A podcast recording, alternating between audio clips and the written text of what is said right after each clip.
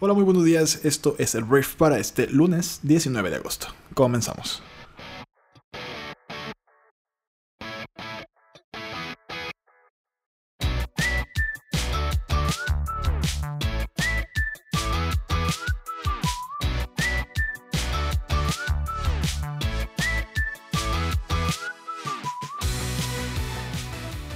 Muy buenos días, Briefers. Yo soy Arturo Salazar, uno de los fundadores de Briefy, y esto que estás escuchando es El Brief, el programa en el cual puedes enterarte de las noticias más importantes del día en cuestión de minutos. Hoy hay algunos temas de los cuales platicar. Hablaremos de México, todas las protestas que hubo en diferentes ciudades de nuestro país, este, encabezadas por las mujeres. Vamos a hablar de Donald Trump y de los avances que él dice que lleva con China en temas comerciales. Hablaremos también de la suspensión de la construcción del aeropuerto de Santa Lucía, un, pues un proyecto central en la administración de AMLO y que está suspendido por lo pronto. Esto y algunos temas más aquí en la conversación del mundo para este lunes. Gracias por estar aquí. Vamos a comenzar con esto que es el brief.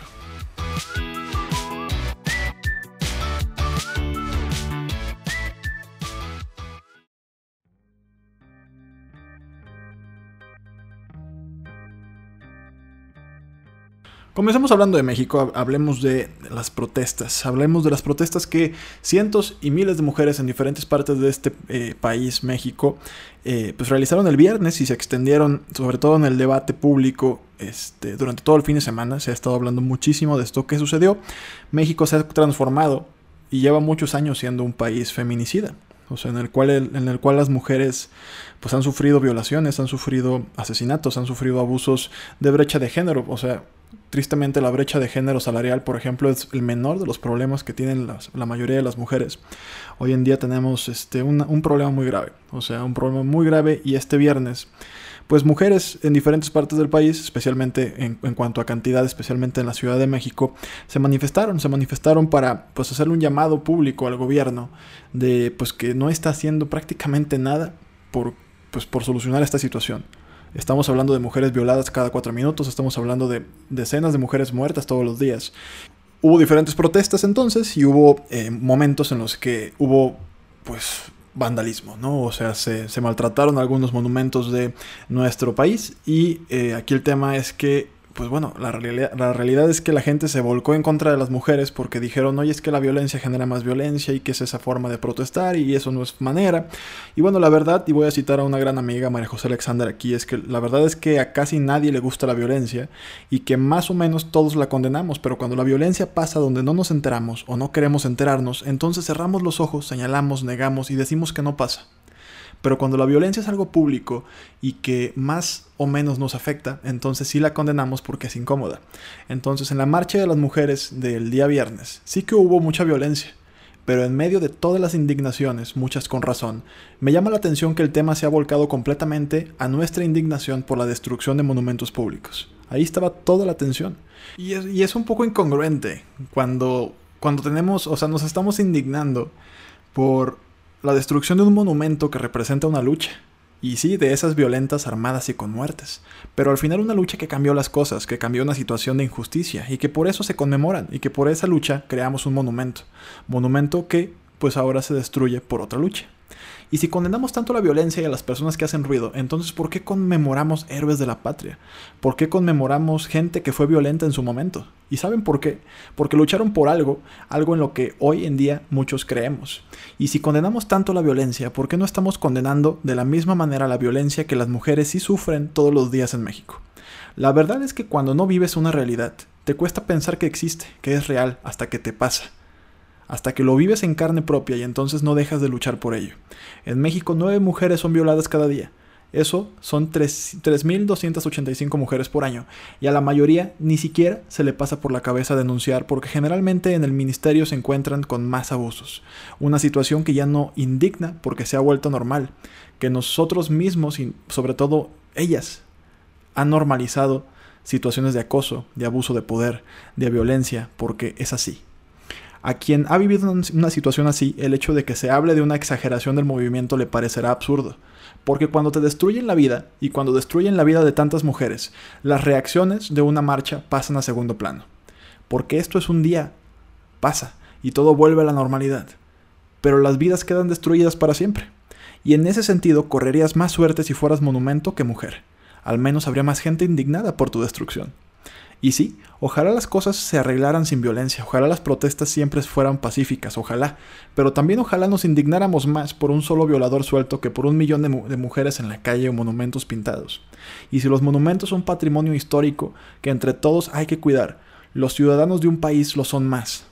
Los monumentos conmemoran luchas que hoy en día se condenarían, pero que cambiaron el rumbo de la historia y ojalá que en algunos años, cuando hay un monumento representando la lucha de las mujeres, se destruya también si es en nombre de la justicia de una nueva causa. Esto lo escribió María José Alexander. Un fuerte abrazo, Coco. Sé que estás en Venezuela.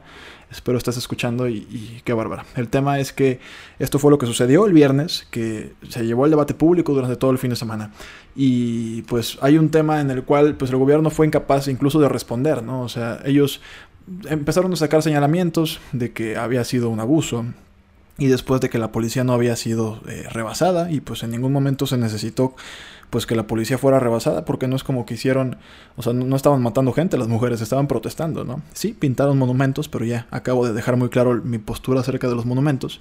Y aquí el tema es ese, que las mujeres están en una causa y es y será sumamente importante que reciban el apoyo de diferentes sectores de la sociedad civil porque algo que no puede pasarnos como país es que nos indigne más la protesta que los asesinatos. Vamos a hablar del siguiente tema, vamos a hablar de Donald Trump, Donaldo como le llamamos aquí en Briefy, porque el día de ayer el presidente de Estados Unidos dijo que su país está muy bien con China y que están hablando, pero sugirió que no estaban listos para firmar un acuerdo comercial, horas después de que su principal asesor económico estableciera un cronograma potencial para la reanudación de discusiones sustantivas con Beijing. Donaldo prometió que Estados Unidos estaba preparado para un gran crecimiento después de alcanzar varios acuerdos comerciales, pero hablando con los periodistas cuando partió de Nueva Jersey hacia Washington, dijo que China necesitaba un acuerdo comercial más que Estados Unidos, dada la condición relativamente débil de la economía de la nación asiática. Entonces, Donaldo, pues de alguna forma hizo comentarios de gran alcance durante unos 40 minutos después de más de una semana en su club de golf en Bedminster, Nueva Jersey. Y bueno, el presidente por primera vez vinculó las negociaciones comerciales con la situación actual de Hong Kong y dijo que un acuerdo entre Unidos y China sería más difícil si se llegara a una conclusión violenta de las protestas ahí debido a las preocupaciones planteadas por los legisladores estadounidenses. Entonces Donaldo, pues aventando sus amenazas como siempre, como siempre lo sabe hacer, veremos a partir de aquí. Pues digo, China simplemente ha sido reactivo a lo que sucede con Donaldo. Esperemos que la guerra comercial termine pronto porque nos afecta a todos, a todos, a todos en el mundo.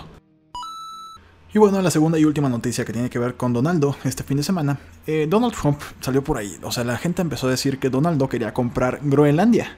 Groenlandia es un territorio propiedad de Dinamarca que, bueno, ayer se confirma, se confirma que se discutió la compra de Groenlandia y la líder danesa dice que es absurdo lo que dice el señor. Groenlandia no está a la venta y la idea de que Estados Unidos la compre es absurda, dijo este domingo la primera ministra de Dinamarca después de que un asesor económico de Donaldo confirmó el interés de Washington en la isla más grande del mundo.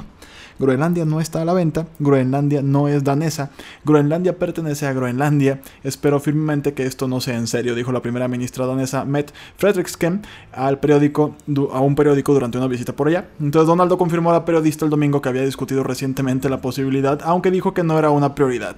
La idea surgió y estratégicamente es interesante, dijo Donaldo a los periodistas en, Nueva Jersey. Y bueno, eso simplemente todo el chisme. O sea, la realidad es que es ridículo, como bien lo dijo la eh, líder, la lideresa de Dinamarca, pues que Donaldo quiera comprar Groenlandia, caray. Es como si quisiera comprar, este, pues México. Groenlandia es de Groenlandia. Entonces, eso es todo. El chisme es falso. O sea, más bien no. Es verdadero, pero no se va a hacer. No se puede.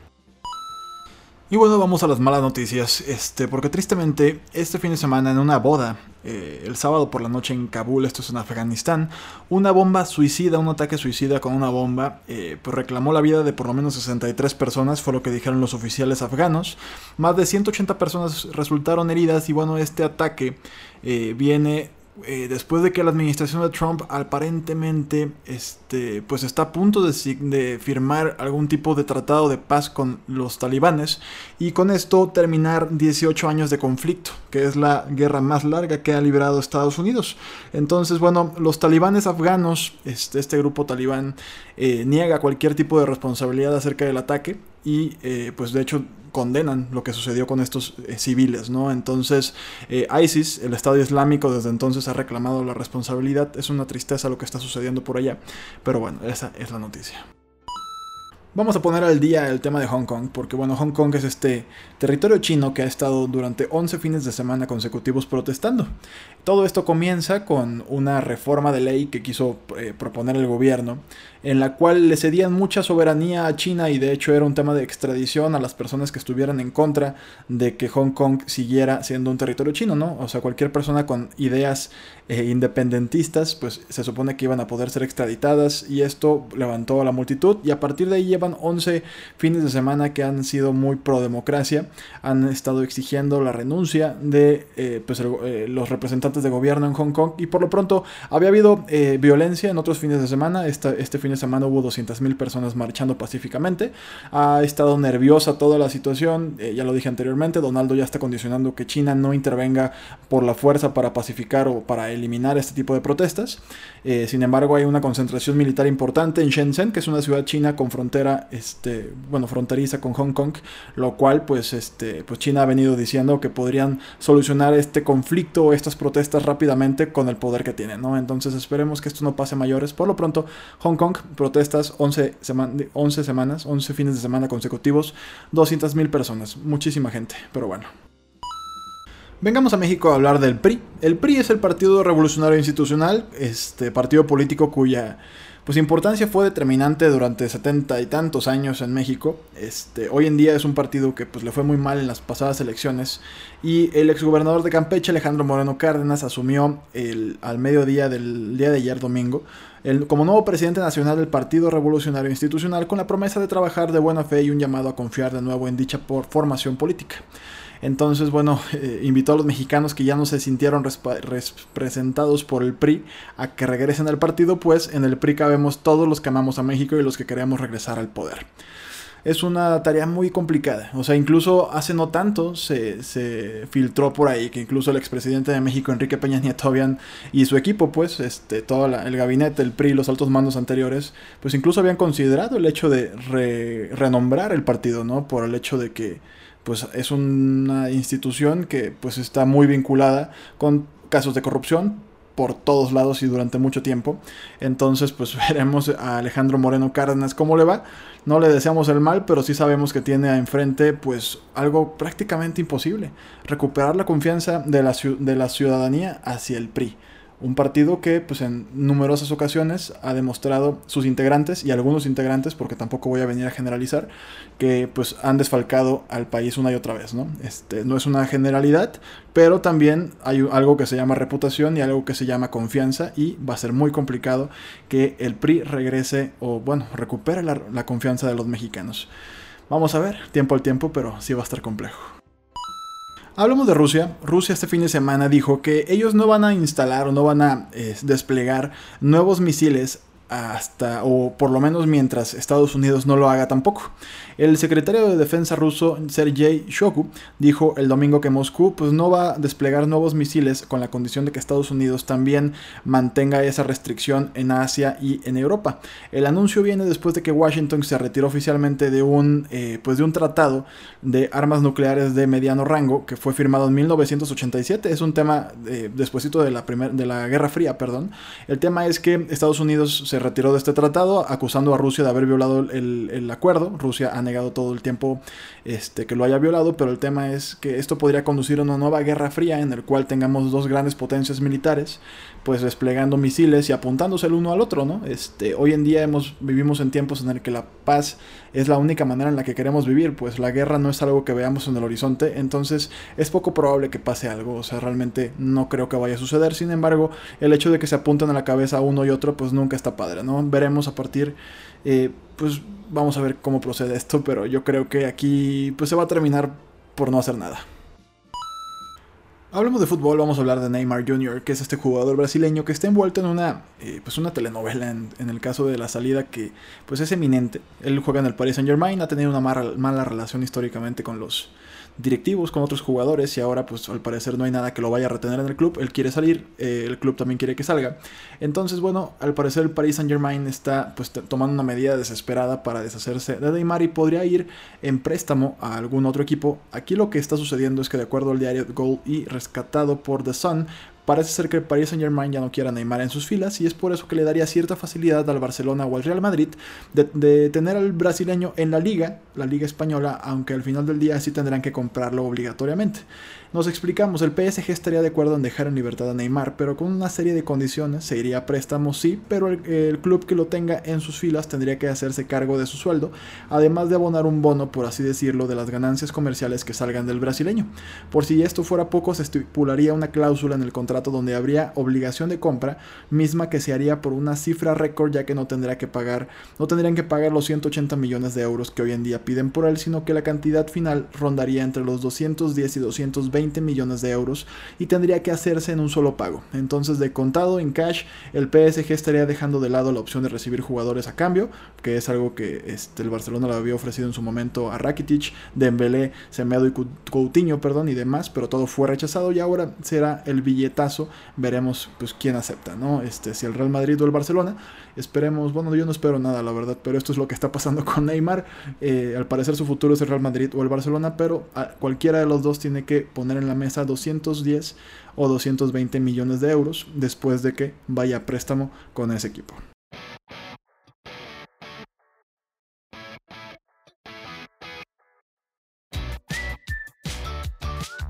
Muy bien, esto fue el brief para este lunes. Eh, ¿Lunes qué es? Lunes 19 de agosto. Espero que te haya gustado y que le genere mucho valor a tu día. Recuerda que puedes probar gratis durante 30 días Briefy Pro para que puedas acceder a todo nuestro contenido, todos los podcasts y artículos que tenemos por ahí.